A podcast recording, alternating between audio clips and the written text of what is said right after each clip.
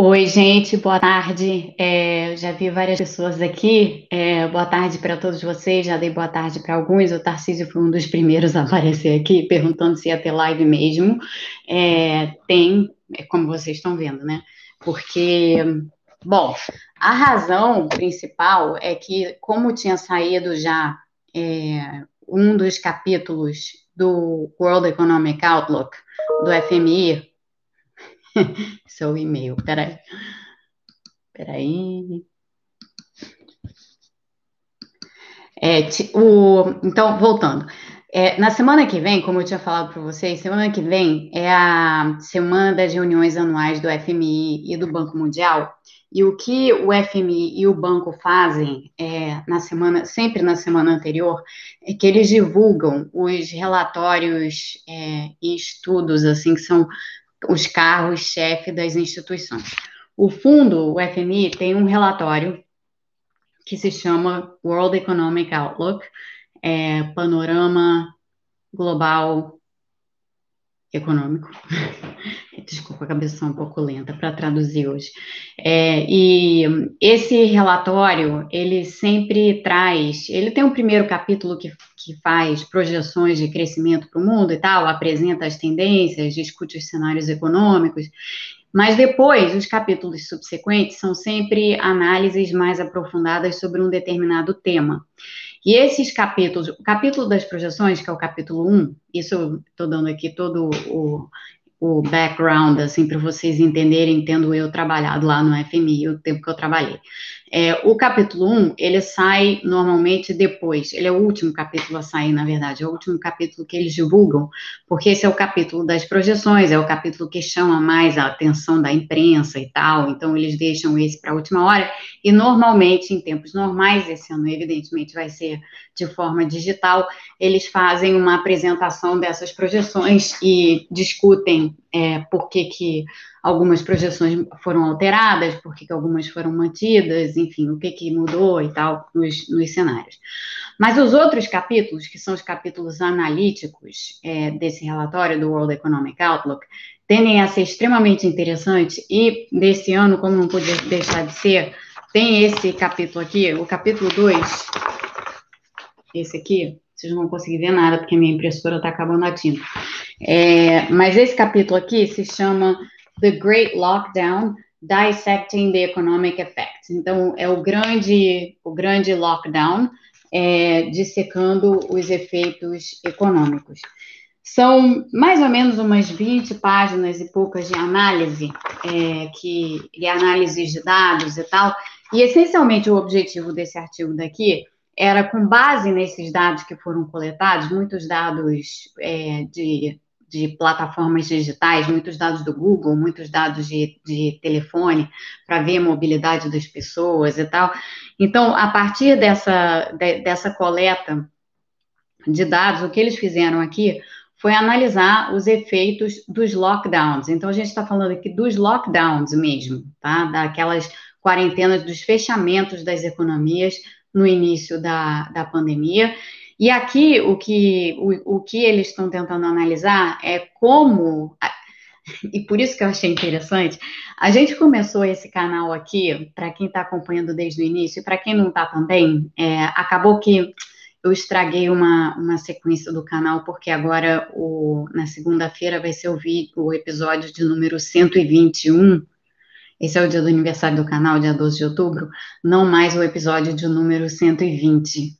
Aline, eu estraguei, Aline, eu sei que você está aqui, mas é porque eu não podia deixar de falar é, sobre esse capítulo aqui, aqui ao vivo, porque no primeiro episódio, ou no segundo, eu já não me lembro, é, teve um, um, deles, teve alguns, na verdade, e, e esse episódio, é, lá no início, nos primórdios do capítulo, acabou virando do, do do canal acabou virando um capítulo do livro. Eu vou dizer a vocês qual capítulo que é. Gente, o livro, que vários de vocês já receberam. É, na verdade, eu acho que é o, é o capítulo 2. Primeiro, o primeiro capítulo é, é, O primeiro também. Na verdade, na verdade, é o primeiro, o segundo e o terceiro. É, o primeiro é crises e dogmas, reflexões sobre ruptura. O segundo é pandemia e economia, o que é preciso saber. E o terceiro é primeiro a saúde, depois a economia. É, então, livro, vocês vão ver ele todo dia. Eu sei que vários de vocês já leram esses três capítulos, mas de todo modo, vocês também vão se lembrar, aqueles que estão aqui desde o início, aqueles que não estão, é, tem muitos de vocês que não estão, voltem lá para assistir é, o, os, os, primeiros episódios do canal foram sobre aquela absurda é, tentativa de separar saúde e economia e de argumentar que as medidas sanitárias iam ser extremamente prejudiciais para a economia e que era melhor deixar tudo aberto em vez de fechar tudo e não sei mais o que, vocês vão se lembrar disso bem, porque, afinal de contas, não tem tanto tempo assim. E o que esse capítulo do, do FMI faz, é, esse capítulo daqui do World Economic Outlook faz, é analisar, com base nos dados que a gente tem até o momento, é, um pouco esse debate, na realidade, é, o quanto disso era verdade e o quanto disso era falso. E a conclusão fundamental aqui, com base em dados e evidências, é que o debate, como a gente já sabia desde lá de, de trás, é absolutamente falso, porque, na realidade, o que eles demonstram com muita clareza aqui é que sim, os fechamentos, os lockdowns e tal tiveram um efeito forte é, de curto prazo nas economias. Então, sim, as recessões é, mais fortes que a gente viu no primeiro trimestre, no segundo trimestre, a depender de quando a epidemia atingiu um determinado país, elas tiveram sim é, uma, uma reação forte ao fechamento. É claro, né? Você para tudo, para a circulação, faz uma parada súbita na economia por conta da, das medidas sanitárias, é óbvio que você vai ter esse efeito de curto prazo. Mas, ao mesmo tempo, e isso remonta à discussão que eu trouxe aqui para o canal lá naquela época, então, voltando a março, ao mesmo tempo, o que você está, na verdade, tentando navegar com essas medidas sanitárias é uma espécie de é uma espécie de equilíbrio de fio de navalha. Então, o que você está fazendo é, no curto prazo, o choque econômico vai ser maior, mas você tá, o que você está tentando fazer é navegar uma situação de tal forma que, com, esse, com essas medidas sanitárias, você é, conseguisse controlar a epidemia e, portanto, no momento de reabertura da economia, que essa reabertura se desse da melhor forma possível. Então, aqueles, é, o argumento todo aqui era, era naquela época e é o que está aqui evidenciado por dados. Aqueles lockdowns que foram mais bem sucedidos, então aqueles fechamentos que foram mais bem sucedidos, tiveram um choque, de, provocaram um choque grande de curto prazo nas economias. No entanto, ao longo do tempo, passados alguns meses, esses efeitos foram sendo diluídos porque esses foram os países que melhor conseguiram controlar as suas epidemias. Enquanto que aqueles países que não conseguiram controlar as suas epidemias, aqueles países, inclusive, que abriram prematuramente, são precisamente os países onde o impacto econômico e o choque econômico está sendo muito maior, porque, inclusive, está sendo muito mais prolongado e vai permanecer muito mais prolongado. É, então, tem, tem evidências aqui de sobra mostrando exatamente isso. De novo, assim, a, a, o que está sendo mostrado nesse capítulo não é novo para nós aqui no canal, porque nós discutimos isso a exaustão lá atrás. Porém, você ter isso consolidado nos dados tal, da, e nas evidências, tal qual o FMI fez nesse capítulo, é super interessante e extremamente útil, porque, é, e aqui eu, eu, eu, eu devo dizer que eu respeito muito a minha ex-instituição, apesar de algumas pessoas criticarem o FMI por não saber exatamente o que é a instituição hoje, e eu já fiz alguns vídeos explicando o que é a instituição hoje, e explicando como que a instituição mudou tanto ao longo do tempo, é, lá no fundo, no Fundo Monetário Internacional, os economistas estão trabalhando com essa essa interrelação entre saúde e economia. As coisas não estão separadas para eles, ao contrário do que a gente viu acontecer em várias partes, e ao contrário do que a gente ainda continua a ver acontecer em várias partes.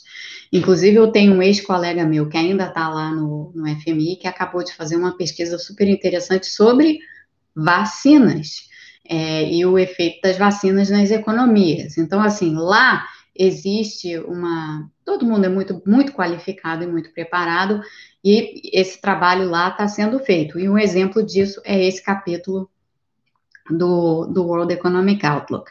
Então, essas têm essas duas primeiras confirmações aí sobre os efeitos de curto prazo dos lockdowns e os efeitos de longo prazo de você não fazer as medidas não implantar as medidas corretas, que são super interessantes. É, vale a pena, vale a pena, vale a pena ler. Eu pus o link lá, lá no, no Twitter para quem não tem, então, é, Aline, biblioteca, por favor. é, por favor, Aline, obrigada. É, e e a outra coisa que é muito interessante aqui é que o, o que eles encontram, isso eu, tô, tô, eu vou ler diretamente do texto e vou traduzir para vocês, tá? Eles dizem assim: é, These findings suggest that, as long as significant health risks persist, economic activity is likely to remain subdued. Então, esses, é, as evidências sugerem que, enquanto é, riscos, riscos significativos à saúde persistirem, a atividade econômica provavelmente vai continuar muito tímida. Que é exatamente o que a gente tem discutido aqui no canal é, quase todo dia, é, desde que a pandemia estourou. Então, qualquer é, tentativa de engatar uma narrativa de que a a Rosângela disse que as flores estão tirando a atenção dela. Tá, tirei as flores. Qualquer tentativa de. Elas não vão cair no chão, não, agora porque elas estão no chão. É, qualquer tentativa de engatar essa narrativa de que ah, recuperação em V, vem uma recuperação em V, podem ficar tranquilos que a recuperação vai ser em V, em qualquer lugar do mundo, mas principalmente naqueles países onde a epidemia não está controlada, ou seja, Brasil e Estados Unidos, é, para citar esses dois, essa narrativa da recuperação em V não cola, tá? Exatamente, precisamente pelo que o, o FMI está dizendo aqui nesse capítulo. A outra coisa que eles estão dizendo aqui com todas as letras é que os gestores de política econômica, os governos, não devem, nesse momento, começar a pensar em remover as políticas de estímulo, principalmente as políticas de proteção social porque isso pode ter danos é, diversos para a economia. Eu sei que vocês estão curiosos para saber minha opinião sobre o debate de ontem, se vocês ficarem por aqui eu vou falar. É, então, o, o, o, a outra... É, a outra coisa que saiu desse, desse capítulo foi essa, que não dá para remover os estímulos, não dá para remover as medidas de proteção social, porque ao fazer isso, os países vão ficar, as pessoas e os países vão, e as economias vão ficar em piores condições. Ou seja, é, esse capítulo aqui do, do, do World Economic Outlook, é, ele foi essencialmente é, descrito aqui no canal antes dele ser escrito. Então, eu queria falar sobre ele exatamente por isso nós descrevemos exatamente tudo o que está escrito e dito aqui antes disso aqui ser, ser, ser escrito, isso aqui agora está sendo escrito com essas, com essas evidências. Então, é, o, o, o, eu recomendo muito a leitura desse, desse capítulo em especial. É, tem muito detalhe, tá? Tem muito detalhe sobre a metodologia usada, sobre as bases de dados que eles usaram e tal, e talvez é, essa parte não seja tão interessante assim para todos vocês, mas a, tudo que está na, na introdução e tudo que está na conclusão desse capítulo em particular é relevante para isso, para tudo isso que eu acabei de falar aqui. Então, e, e é, adicionalmente, então, adicionando a tudo isso que eu acabei de falar, esse capítulo aqui do FMI também afirma categoricamente que as medidas de lockdown, as medidas de fechamento das economias, foram sim fundamentais, aonde eles têm uma métrica para medir onde elas foram mais fortes e onde elas foram mais fracas, mas a conclusão é que elas foram fundamentais, onde elas foram mais fortes, para dar, é, para frear a epidemia. E enfriando, freando a epidemia, a epidemia houve esse é, essa melhora da economia.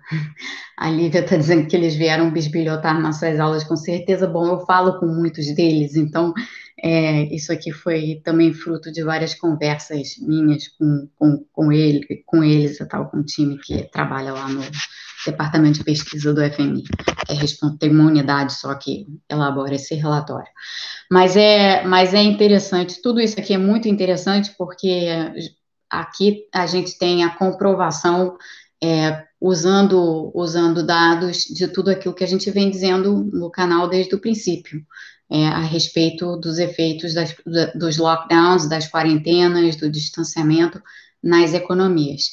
E, e, essa visão, essa visão de que nada passou e as coisas ainda vão permanecer é, muito desalinhadas e vão estar mais desalinhadas quanto pior tiver o quadro epidemiológico e o quadro, o quadro da epidemia nos diferentes países. É, e a gente sabe, de novo, voltando aos Estados Unidos e Brasil, que nos Estados Unidos e no Brasil o quadro não é nada bom. Portanto, esperar que essas economias reajam sem qualquer, sem qualquer estímulo, que os estímulos já possam começar a ser removidos e tudo mais, como o Trump andou aventando por aqui, e como está a discussão, por exemplo, sobre medidas que vão, vão, ter que vão ter que ser colocadas em prática depois do término do, do auxílio emergencial no Brasil, é, essas discussões a gente começa, a gente consegue perceber muito claramente, já percebi antes, mas consegue perceber ainda com maior clareza,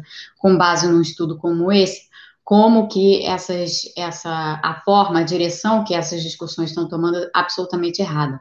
Aqui nos Estados Unidos não é hora de não fazer mais estímulos, é, ao contrário do que disse o Trump outro dia, e no Brasil tampouco é o momento de se dizer, ah, acaba em dezembro e a gente não sabe muito bem o que fazer, então a gente não vai fazer nada como o governo parece estar dizendo agora, porque fica batendo cabeça o tempo inteiro sem saber o que, que vai fazer quando dezembro chegar é, e quando o auxílio emergencial acabar. Então, aqui tem uma mensagem muito clara do FMI dizendo: olha, quem, quem acabar com o estímulo de forma prematura, quem não tiver rede de proteção é, social necessária, vai ter um sofrimento econômico maior e vai ver as pessoas sofrendo mais, vai ser assim. Então, é, é isso. E tem uma última coisa que eu queria ressaltar, é, vou sublinhar desse, desse capítulo, que é a diferença, aqui tem também uma documentação vasta sobre como as pessoas são desigualmente afetadas. Então, em particular, a população mais vulnerável é, foi muito mais afetada pela, pela epidemia, pela crise econômica, isso está documentado aqui, mas, para além disso, tem uma divergência grande em termos de gênero.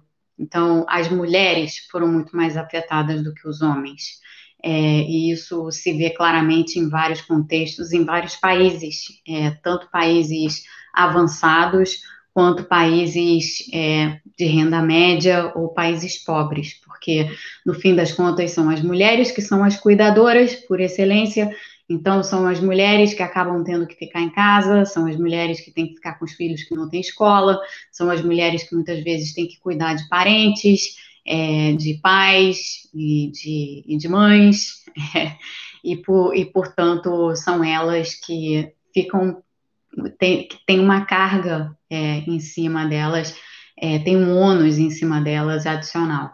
A gente já havia discutido isso aqui em outros contextos, é, quando, quando a Débora teve aqui, teve aqui no canal, a gente já discutiu isso várias vezes com o Zezé, é, o Zezé sempre traz as evidências dele lá da CUFA, de como estão as mães das favelas, como é que estão as mulheres nas favelas e como é que, como é que ficou é, a vida delas. Com a Débora Diniz foram conversas sobre violência contra a mulher e como que isso se agravou na epidemia. Esses aspectos, o, o aspecto violência contra a mulher não está é, de atendimento à saúde né, da mulher que a gente também discutiu com a Débora Diniz aqui no canal, não estão evidentemente documentados nesse capítulo do, do, do, F, do World Economic Outlook, mas certamente essa sobrecarga é, nas mulheres de, de cuidado é, na, na pandemia está muito bem documentada aqui.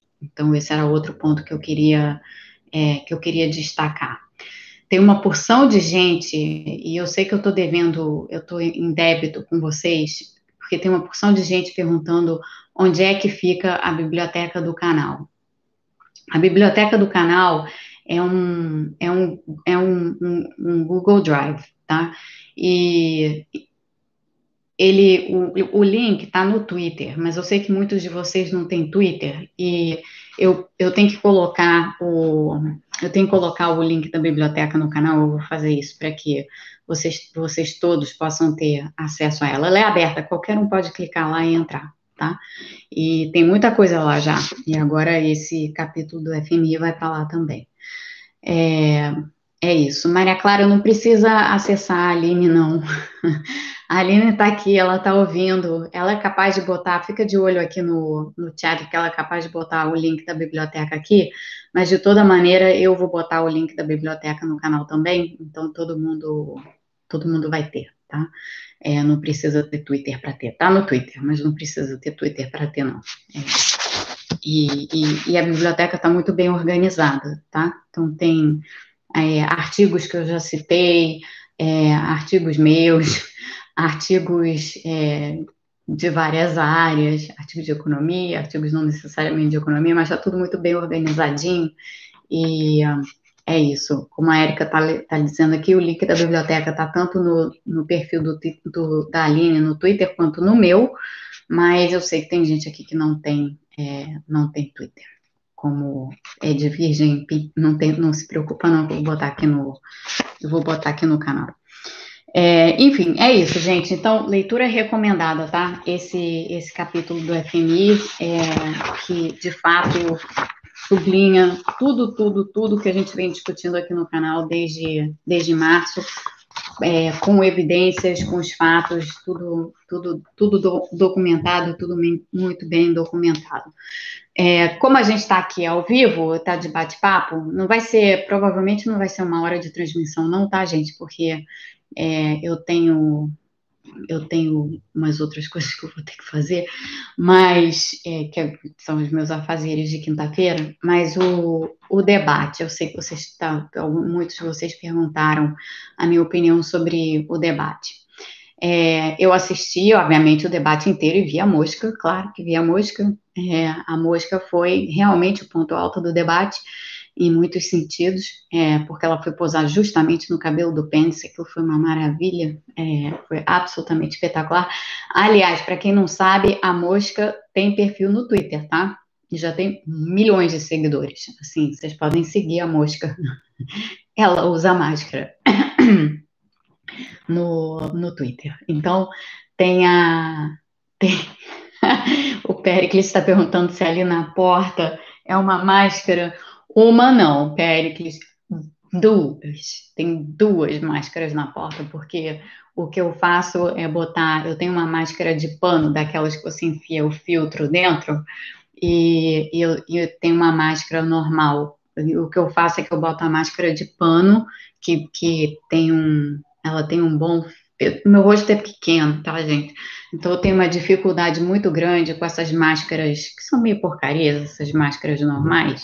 É, e, e, ainda não achei nenhuma, a não ser essa de pano, essa de pano daí é boa. Eu não tinha até agora achado nenhuma máscara que conseguisse, porque vocês sabem, né? É, isso aqui é importante. Vocês sabem que é preciso que a, não só é preciso saber usar a máscara, nunca pôr a máscara embaixo do nariz, nunca pôr a máscara embaixo do pescoço, tá? Isso não, não se faz. Você tira a máscara se você não for estiver andando lá de fora, não tiver ninguém à sua volta, você quiser tirar, é, principalmente com o calor que está fazendo no Brasil, aqui não está fazendo calor. É, mas você tira a máscara, é, você não usa desse modo. É, e, e, e, a outra coisa importante é que a máscara tenha uma, uma, um bom selo aqui no entorno do nariz, no entorno da face toda, tá? Ela tem que estar tá bem seladinha aqui para ela realmente proteger é, dos, vocês dos aerossóis. Isso é super importante. A única máscara que eu consegui encontrar até agora que faz isso para mim é essa de pano aí, mas ela é dessas de pano que tem aquele filtro que você enfia, e são filtros de três camadas, tá, gente? Filtros de três camadas. Filtro de menos de três camadas não vale. Então, tem que ser aquele filtro de três camadas que você compra na Amazon, tem. É, aqui, aqui você acha isso na Amazon, imagino que no Brasil se acha isso em outros lugares, mas certamente se acha também na Amazon. Então, o que eu faço é que eu boto essa máscara de pano, por cima da máscara de pano eu boto a outra que não, que não fica bem em mim, porque ela é muito larga é, e fica coisa sobrando, mas eu boto uma e boto a outra só para só para só para só ter a proteção total. Então, sim, tem duas máscaras penduradas na porta, que são as máscaras que eu uso quando eu saio de casa, é, para caminhar. Eu faço isso, saio de casa, dou uma volta no quarteirão e tal, sempre de máscara, e mesmo que não tenha ninguém à minha volta, eu uso máscara ainda assim. 457 pessoas, 310 likes, vamos lá dar like, por favor. É, eu vou agora falar aqui um pouco sobre o, sobre o debate. Então, teve o lance da mosca, é, o lance da mosca, da mosca realmente foi Bom, peraí, que a Ângela está dizendo um negócio aqui. Boa tarde, Mônica. Para rostos finos, as melhores são as N95 em cone. Pois é, eu tenho dessas também. É, tem uma é, que não é N95, aquela KN95, que não é a mesma coisa, eu sei, e que é cone, mas mesmo aquela tá, tá difícil. Tem uma outra que, que encaixa bem para mim, mas essa eu não estou conseguindo encontrar. Então, enquanto eu não encontro, obrigada, Ângela, enquanto eu não encontro, eu estou usando essa outra máscara de pano aí, que é boa e tem um monte, comprei um monte de filtro para trocar e estou trocando direto. É... Voltando. É... Ah, a Ana Maria pergunta, Mônica, você consegue respirar? Consigo respirar perfeitamente com a máscara, não tem problema nenhum. É... Mas a Ana Maria tem rinite. Ana Maria, bota um remédiozinho, é, bota um, um corticoidezinho local no nariz, bota um remedinho de nariz, bota um salsep, qualquer coisa assim, mas não deixa de usar sua máscara não, super importante. É, falei da mosca, então de, a mosca foi protagonista, show, foi ela quem ganhou o debate, não há a menor dúvida quanto a isso, tá? É, fora a mosca, deixa eu falar algumas coisas. Primeiro, o, como vocês todos sabem, mas eu vou repetir, é, se o debate presidencial já não movia muita coisa nessas eleições, e tem algo a dizer sobre o debate presidencial que eu vou dizer já já, menos ainda o debate entre vice-presidentes, tá? Esse debate, ele era interessante e intrigante, porque a gente ia ver é, o, o, a toda a comoção é porque os dois candidatos à presidência são septuagenários e, portanto, esses dois que estavam no palco ontem, o Mike Pence e a Kamala Harris, é, podem vir a se tornar presidentes, né? A depender da situação. Então, o, tinha esse grande interesse no debate de ontem para ver como é que um e outro se comportavam. O Pence, eu não sei se vocês acompanham muito as coisas aí, mas o Pence, ele é aquilo ali que vocês viram na televisão ontem. Ele é uma espécie de Damares do Trump, tá? É, sinceramente, ele é exatamente isso. É, só que com aquela cara de, de túmulo que ele tem, é, e ontem ele estava particularmente mal, porque ele estava, eu não sei se vocês repararam isso, ele estava com os olhos super vermelhos, estava com os olhos assim injetados, vermelhos, com um aspecto assim muito cansado e com uma lesão que parecia ser assim um tipo uma herpes, uma coisa assim, no canto da boca. É, eu achei ele com aparência muito, muito ruim. Não à toa a música Pozonê. A, a Kamala Harris estava é, muito bem, assim, só, só olhando os dois, sem que qualquer um dos dois falasse, é, a, a, a diferença, assim, só, só, só olhando para os dois, a diferença era gritante. A Kamala Harris tem uns olhos vivos, assim, tem uma expressão viva, fala com vivacidade, e o Pence é um negócio monotônico, assim, né, que, enfim, ele, às vezes até balbucia um pouco. Mas é, o debate em si não foi assim, não teve grandes coisas ou grandes novidades no debate. É, o, a, a Kamala Harris, que, como eu tinha dito a vocês, é uma pessoa muito preparada, ela, ela fez exatamente o que se esperava dela, é, e ela, portanto, é, teve Teve um deslize no debate, que eu acho que foi um deslize importante, que foi a pergunta sobre se ela e o Biden pretendem aumentar o número de juízes na Suprema Corte. Ela se esquivou dessa pergunta. Biden, o Pence também se esquivou de várias. Aliás, só fez isso praticamente o debate inteiro. Mas ela se esquivou dessa pergunta algumas vezes. É, mas fora isso, ela foi bastante bem e se posicionou bem, falou bem, articuladamente, fez, fez o que tinha que fazer em termos de colar na administração Trump exatamente toda a incompetência na gestão da epidemia. O Pence é o cara que chefia a força-tarefa do governo no combate à Covid, então ela tinha esse, esse trunfo para usar contra ele e ela usou, é, ela não deixou de usar. E, e foi muito bem é, para o que ela precisava fazer. Ela não precisava fazer mais nada ali do que ela fez, é, e ela fez exatamente na medida certa, porque tem essa coisa, né? É, embora o Pence a tenha interrompido várias vezes, e aliás, eu não sei o que, que acontece com esses homens, Deus me livre, como eles interrompem mulher, vou te contar, era ela e a moderadora o tempo inteiro falando por cima, não calava a boca, ficava falando, falando, falando. É, mas o, isso pegou mal para ele, é óbvio. E ela, é, que foi até em duas ocasiões, falou incisivamente para ele que estava na hora dela falar e que ele estava falando por cima dela.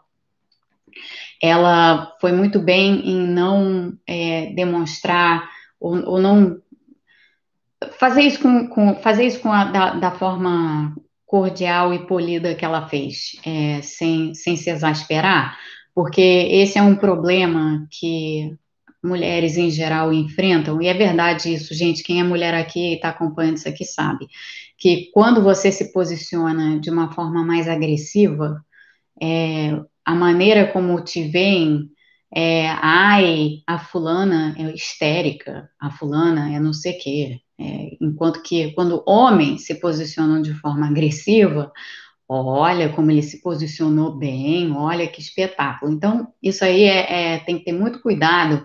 E a, e a Hillary, no debate em 2016, ela, ela, teve uns momentos assim em que ela foi incisiva, porque ela é uma pessoa incisiva, e ela sofreu por causa disso também. É, claro que também havia muita desconfiança em relação a ela, mas fora isso, oi Miriam, boa tarde para você, que bom que você está aqui.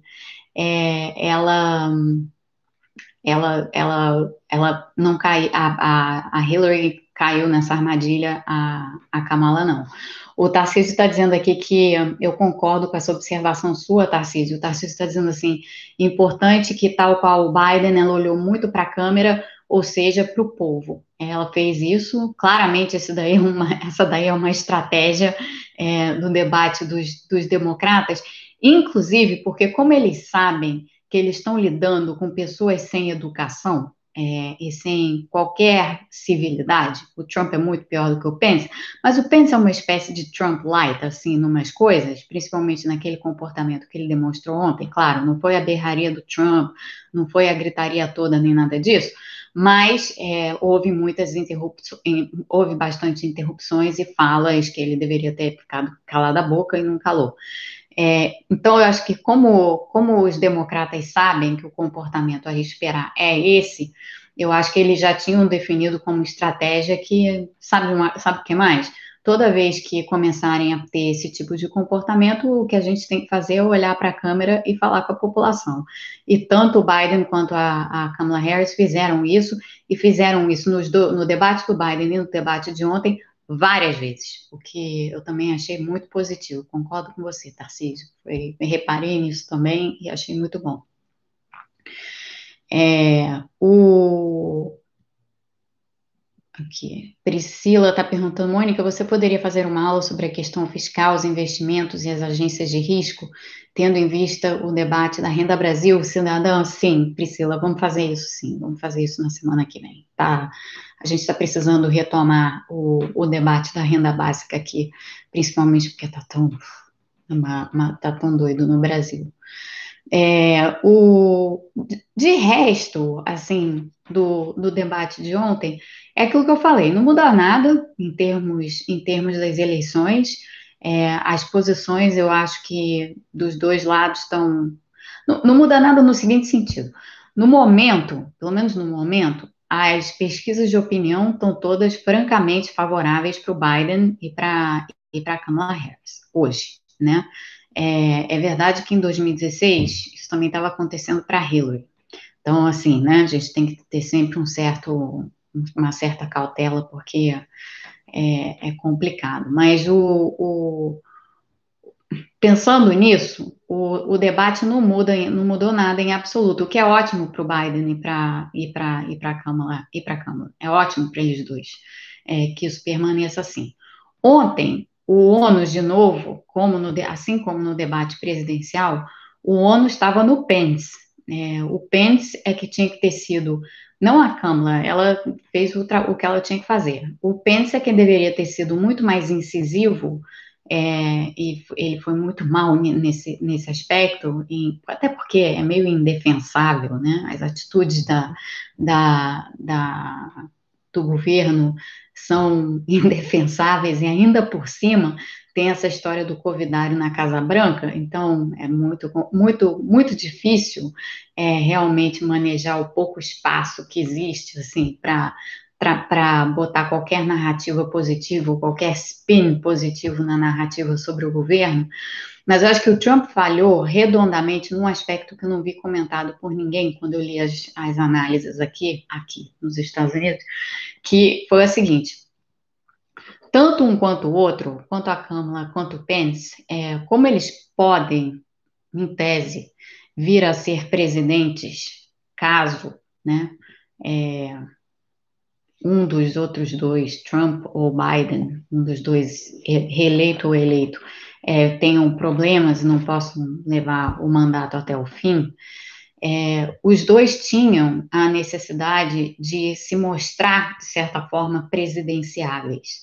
Então, eles tinham que, que mais ou menos mostrar que, apesar deles serem os vices, é, que eles também pensam por eles próprios, eles também têm propostas deles próprios, eles também são pessoas que poderiam liderar a nação. Eles tinham que passar essa impressão. Isso era muito importante no debate de ontem. Teve uma pergunta que a moderadora fez, nenhum dos dois respondeu, o, o, o Pence nem respondeu a pergunta, ele mudou de assunto e falou de outra coisa. A, a Câmara também não respondeu a pergunta diretamente, mas ela respondeu a pergunta indiretamente. Foi uma per pergunta logo no início do debate que a moderadora fez, em que ela virou para eles e falou assim: é, vocês já conversaram com os seus respectivos é, pares, é, no caso Trump ou, ou Biden, é, a respeito de como seria uma transição caso eles não pudessem governar e um de vocês dois tivesse que assumir a presidência? Se sim, como é que foi essa conversa? E se não, por que não? Ela fez essa pergunta. O Pence, como eu disse, não respondeu, ele escolheu atacar o Biden e a Câmara, respondendo uma pergunta sobre, falando sobre outro assunto, então ele, ele se esquivou totalmente dessa pergunta. A Câmara também não respondeu a pergunta diretamente, então ela não disse assim, sim, nós já conversamos sobre isso, ou não, nós não conversamos sobre isso. Porém, ela usou essa oportunidade para dizer de onde ela veio, o que, que ela fez, quais foram as coisas que ela conquistou. Isso, tipicamente são coisas que mulheres têm que fazer, gente. O homem não precisa fazer isso, é, mas mulher precisa, precisa dar o currículo inteiro para demonstrar que tem capacidade de estar ali. É uma tristeza isso, mas é fato é, sempre. E, mas enfim, ela usou a, a oportunidade para fazer isso que ela precisava fazer, mas, além, mas aí ela foi além, porque ela começou a falar e ela falou bastante so, ali sobre conteúdo de política pública. Ela falou bastante sobre a visão dela é, a respeito do judiciário. Ela falou, como promotora, tendo sido promotora, né, como foi, ela falou bastante sobre é, política externa. Política externa, gente, é sempre um assunto super espinhoso em eleição aqui nos Estados Unidos, até porque é um assunto que ninguém entende, que ninguém gosta.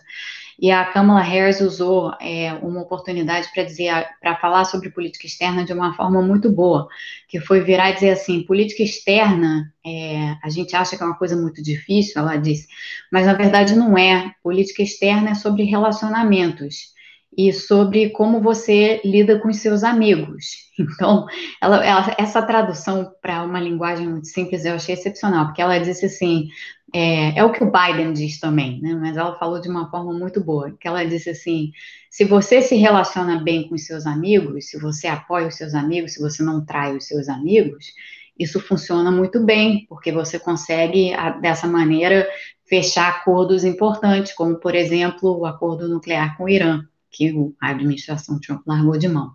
E se você trai os seus amigos, você colhe os frutos opostos. Então, isso, ela ainda deu uma, uma, uma, uma espetada é, no, no Trump e no Pence, quando ela respondeu essa pergunta. Então, ela usou essa pergunta, não para respondê-la diretamente, mas ela, ela deu uma resposta ali que deixou muito claro que ela tem visão e competência, deu para ver a, a, Kamala Harris na presidência aqui, muito claramente. É, é, ficou, ficou, ficou, ela, ela, portanto, ela fez o que precisava ser feito é, pelos dois candidatos nesse debate. O Pence não fez, é, o Pence ficou o tempo inteiro lá de baba ovo do Trump, é, ou então no, no ataque, é, e no contra-ataque ele foi muito mal, todas as vezes que ele tentou contra-atacar.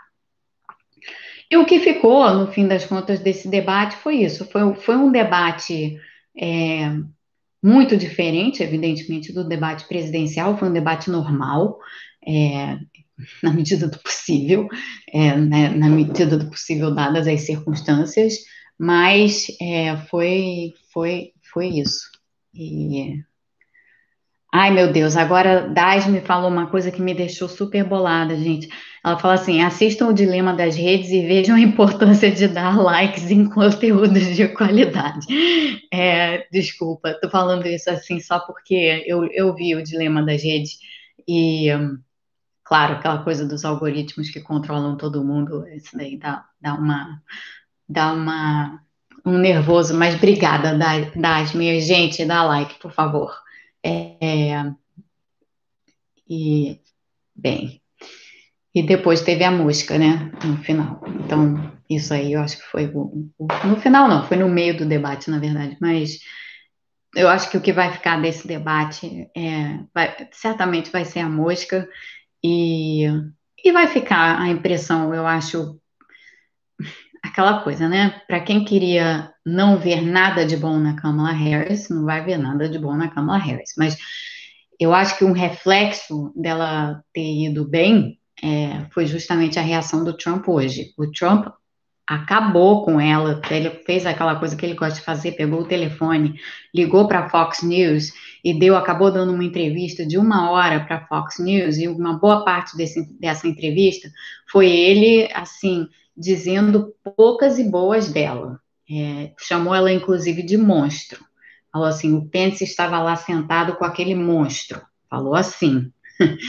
É, então, o, acho que incomodou. É, acho que não foi bom, né, percebeu que não foi bom, não foi muito bom para a campanha deles, não. É, e eles, o Pence precisava ter feito muito mais e, e não fez. O último assunto que eu queria falar aqui, e que eu acho que vale a pena, porque é interessante, é o seguinte: o, vocês vi, devem ter visto que a comissão presidencial de debates, a comissão que organiza os debates presidenciais aqui, é, resolveu é, fazer no, no, dia 15 de outubro, que seria o próximo, é a data do próximo debate, eles resolveram, eu acho que acertadamente, muito acertadamente, eles, até porque as pessoas não se comportaram no primeiro debate como deveriam, e no que eu digo, eu digo assim, não cumpriram, é, muitas não cumpriram as normas de saúde que tinham sido é, colocadas em, em, que tinham sido anunciadas e que, e que deveriam ter sido seguidas, muitas pessoas não seguiram, principalmente a entourage lá do, do Trump. A família entrou, sentou, tirou máscara. O protocolo não era esse, o protocolo era ficar de máscara o tempo, o tempo inteiro. É, as pessoas tinham que declarar que tinham sido testadas nas últimas 72 horas. É, algumas pessoas foram testadas, aparentemente outras não foram. Então, assim, teve vários furos é, naquele debate, teve várias dessas exigências e desses critérios foram furados, não foram cumpridos. Então, o, com isso, a comissão decidiu é, que o próximo debate seria feito de forma remota, de forma virtual, é, então online.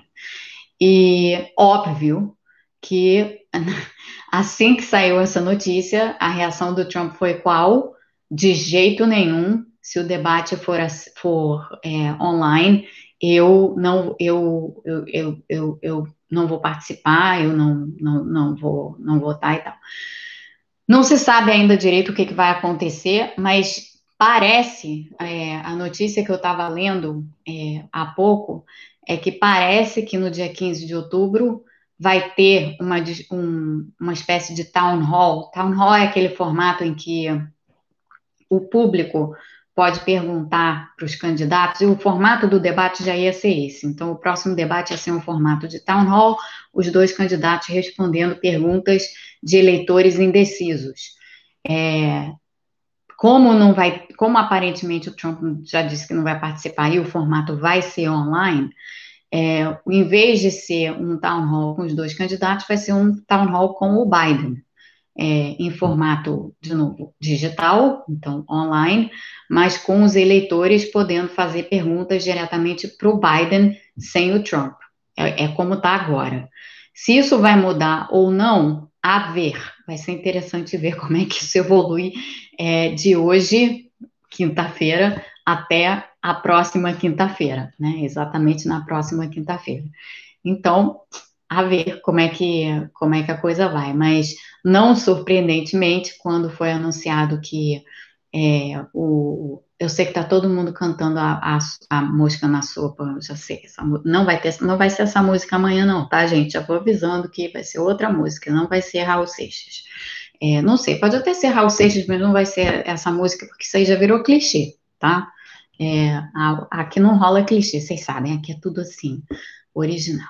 É, não é não, assim, mas é é hip, gente. Esse negócio de ficar repetindo coisa que outros já disseram, ah, já falar. É, então não. Mas o, mas o, o então o, o vai ter muita água ainda para rolar de agora até quinta-feira que vem. Então vamos ver é, o que, que vai acontecer. É, gente, é isso. É, eu não tenho, eu não tenho mais nada a, a falar, não. Eu gostaria muito que vocês, é, na medida do possível, lessem esse capítulo aqui do, do World Economic Outlook, porque vale a pena. E. Peraí. Ai. É, a Lúcia está pedindo para eu comentar sobre essa história do indicado ao Supremo do currículo e da mentira no currículo. Eu comento amanhã, tá, Lúcia? É, a gente amanhã. É, Sexta-feira, gente, para quem, quem chegou aqui no canal é, depois, sexta-feira é um dia em que a gente mistura assunto sério com assunto menos sério, porque, né, é sexta-feira, e, e, sempre tem é, nas sextas-feiras livro nem sempre tem livro. Amanhã eu vou indicar um, mas nem sempre tem. E música tem sempre. E às vezes o YouTube derruba a gente. É, por causa das músicas, isso aconteceu na semana passada. É, eu amanhã vou tomar um certo cuidado para isso não acontecer. Mas nas músicas em particular, eu agradeço muito as sugestões de vocês. Super obrigada. Estou sempre de olho nas sugestões, mas eu sou meio ditatorial em relação às músicas, porque sabe o que acontece? Sabe como é que as músicas é, vêm? As músicas são assim. Eu acordo na sexta-feira e vem uma música na minha cabeça. E é aquela música que eu acabo botando na, na transmissão. É, é assim mesmo. É, tem, tem muitas coisas assim que ficam rodando na minha cabeça. E na sexta-feira, como eu sei que já é dia de música, a, a, eu já acordo com uma na cabeça. Então, é, é por isso que saem as músicas que saem. É, enfim, é isso, gente. Muito, muito obrigada. Vou terminar um pouco mais cedo aqui do que a nossa uma hora típica, mas eu tenho extrapolado nas outras, então compensa. É, que bom que você, tantos de vocês apareceram de última hora, assim, meio de supetão. É, fiquei feliz de vocês aparecerem. Mari está pedindo dica de filme, beleza, vou, vou, vou, vou fazer uma dica de filme amanhã. E é isso, gente. Fiquem todos, fiquem todos bem. Boa noite. Até amanhã, sexta-feira, dia, dia legal, dia divertido no canal. É, sexta é sempre bacana aqui no canal. Então, é, vejo vocês na sexta. E olha, como muitos de vocês gostaram do cenário, eu estou mantendo o cenário e estou fazendo a, a, as arrumações aqui. Já estou já tô melhorando, já estou ficando mais hábil nas arrumações. Até o dia que alguma coisa cair e a Bruna certamente vai pegar em vídeo o dia que isso acontecer, porque este dia não tardará. É, haja vista a forma da pessoa. Hoje eu estou mantendo, vocês estão vendo que eu não estou gesticulando muito, é exatamente para as coisas não caírem. É, então eu estou tentando ficar quieta aqui para as coisas que estão em cima da minha mesa não caírem no chão. É, as flores já deixou pessoas aí nervosas. Então, pus as flores no chão. É isso, gente. Tô, tô que nem o Trump aqui, falando, falando, falando e não dizendo nada. É, até amanhã. Boa noite. E então, nos vemos em breve. Espero que tenha sido uma boa discussão e uma, uma, boa, uma boa surpresa essa. Tchau, gente.